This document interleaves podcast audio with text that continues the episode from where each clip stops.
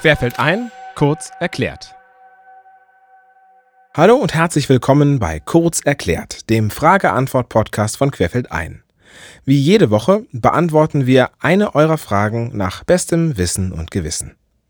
Bevor es losgeht, möchte ich mich aber, wie immer, bei all unseren AbonnentInnen bedanken, die dieses Magazin am Laufen halten. Wie ihr wisst, finanziert sich Querfeld ein vor allem durch eure Unterstützung. Wenn ihr noch nicht dabei seid, kommt doch an Bord, indem ihr auf der Querfeld ein Seite rechts auf den großen Steady-Button klickt. Steady ist die Plattform, über die wir eure Beiträge abwickeln, sodass eure Unterstützung auch direkt und ohne große Abzüge bei uns ankommt.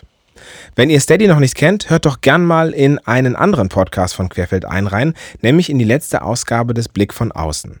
In dieser habe ich mit Sebastian Esser, dem Gründer von Steady, über seine Motivation und das Unternehmen gesprochen. So, jetzt aber zur Frage.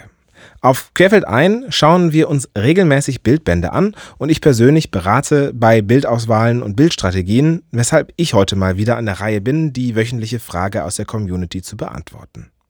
Die Frage lautet wie folgt. Wie viele Bilder braucht ein guter Bildband mindestens und ab wann ist es zu viel? Die kurze Antwort auf diese Frage wäre ein juristischer Standardsatz. Und zwar, es kommt ganz darauf an.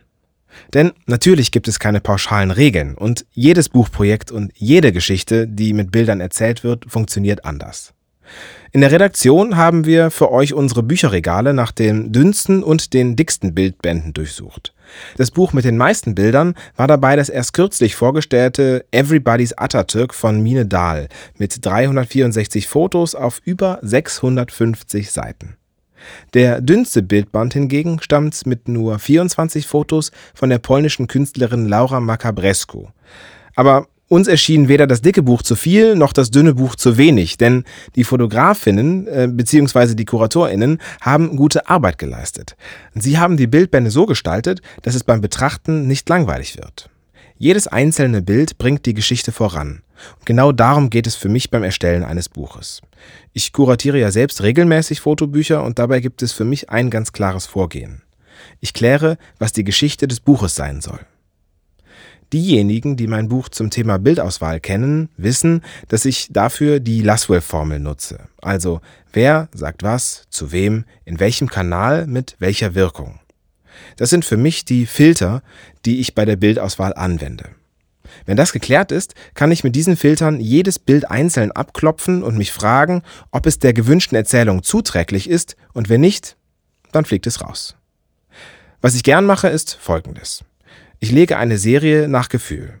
Dann beginne ich damit, alle Bilder einzeln einmal wegzunehmen.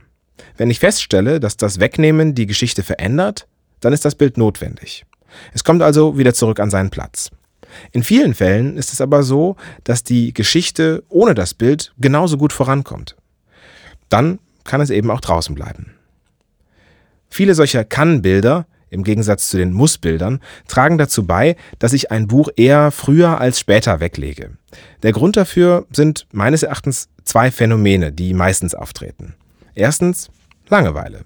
Das heißt, weil einfach zu viele ähnliche Bilder in der Arbeit sind, wird mir langweilig. Und zweitens, wenn die Bilder vom Inhalt der Serie zu weit weg sind, weil sie zum Beispiel zu metaphorisch sind, dann schlage ich das Buch zu, weil ich es nicht verstehe. Bei Sammlungen ist das ein wenig anders, denn da geht es natürlich um den sammelnden Charakter, der auf Vollständigkeit fußt. Es muss also häufig sehr viel rein in diese Bücher. Dennoch kann ich mich fragen, brauche ich alle diese Bilder, um die Sammlung vollständig zu haben? Oder sind auch Doppelungen im Sinne des Sammlungsinhaltes darunter? Am Beispiel einer Retrospektive wird vielleicht klar, was ich meine. Auch ein Lebenswerk ist ja eine zusammenfassende Sammlung. Dennoch kann ich nicht einfach alle Bilder, die ich je gemacht habe, nehmen dafür.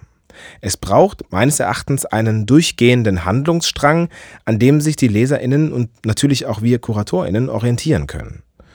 Ohne diesen werde ich als Betrachter das Buch zuschlagen, weil ich eben keinen echten Halt bekomme, mir die Geschichte fehlt.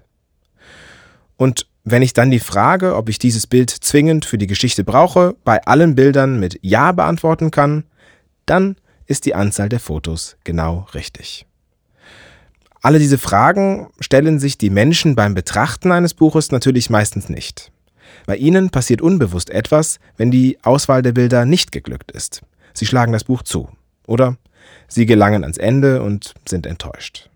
Und um das zu vermeiden, braucht es eben nicht nur gute Bilder, sondern auch eine sehr gute Auswahl. Jetzt bin ich natürlich auch neugierig auf eure Bücherregale. Könnt ihr unsere dicksten und dünnsten Bücher über bzw. unterbieten? Dann erzählt uns von diesen Büchern in den Kommentaren und schreibt uns auch, ob diese besonders dicken und dünnen Bücher für euch funktionieren oder nicht und warum. Dabei könnt ihr gerne auch eure Fragen für die nächsten Ausgaben von Kurz erklärt dalassen oder ihr schickt sie uns per Mail an kk.querfeldein.de. Mein Name ist Sebastian H. Schröder. Mein Appell zum Schluss, ebenfalls wie jede Woche, nächste Frage bitte.